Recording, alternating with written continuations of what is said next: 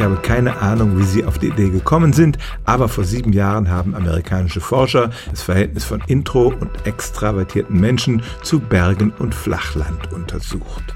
Zum Beispiel kann man Menschen fragen, wo machen sie am liebsten Urlaub, in den Bergen oder am Meer? Und da zeigt sich, dass es die Introvertierten mehr in die Berge zieht, die Extravertierten eher ans Meer.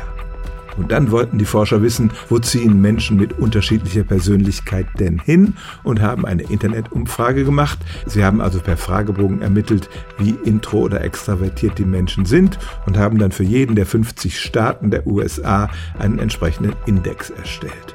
Und da ergab sich ein ziemlich deutlicher Zusammenhang, dass die Menschen in den flacheren Staaten tatsächlich extravertierter waren als die Menschen, die im Gebirge wohnten. Nun kann man an dieses Ergebnis allerlei Fragezeichen machen. Es stellt sich wieder die Frage nach Ursache und Wirkung. Zum Beispiel sind die größeren Städte ja eher nicht in bergigen Regionen und Stadtmenschen sind auch im Allgemeinen etwas weltoffener als Landmenschen.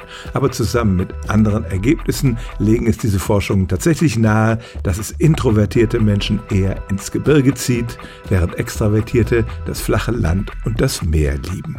Stellen auch Sie Ihre alltäglichste Frage unter stimmtz.radio1.de.